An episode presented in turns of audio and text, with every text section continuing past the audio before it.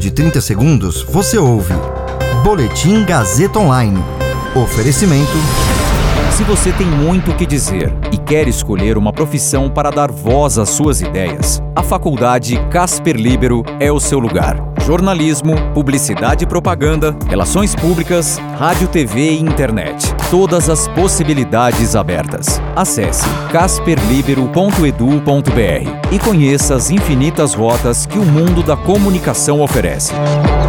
Comunicação é mais do que uma escolha, é um modo de existir.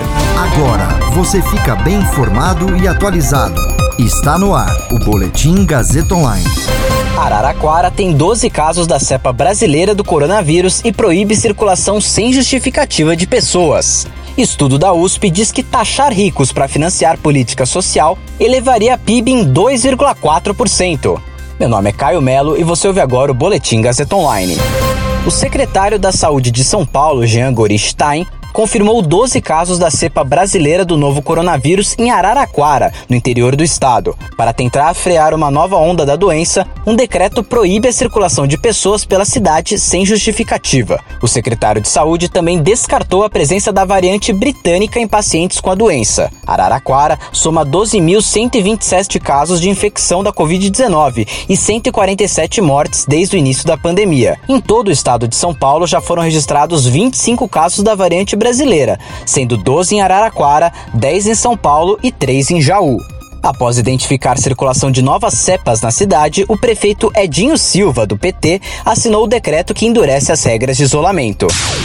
Um estudo inédito realizado pelo Centro de Pesquisa em Macroeconomia das Desigualdades da Universidade de São Paulo aponta que aumentar a tributação sobre os mais ricos para transferir renda aos mais pobres pode contribuir para a recuperação da atividade econômica, além de reduzir a desigualdade. Conforme o estudo, uma política de proteção social financiada a partir da tributação do 1% mais rico, que garanta a transferência de 125 reais por mês para os 30% mais pobres, pode ter um impacto positivo de 2,4% no PIB. Analisando dados da pesquisa de orçamentos familiares do IBGE, os pesquisadores encontraram que enquanto os 10% mais pobres gastam 87% da sua renda em consumo, esse valor cai para 24% entre os que compõem o 1% mais rico.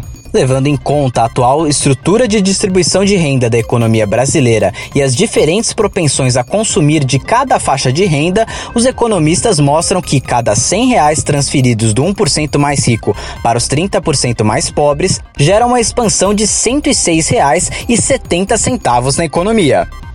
Esse boletim contou com o suporte técnico de Agnoel Santiago, supervisão técnica de Roberto Vilela, coordenação Renato Tavares, direção da Faculdade Casper Liber e Gazeta Online, Wellington Andrade.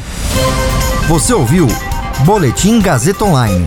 Para saber mais, acesse radiogazetaonline.com.br.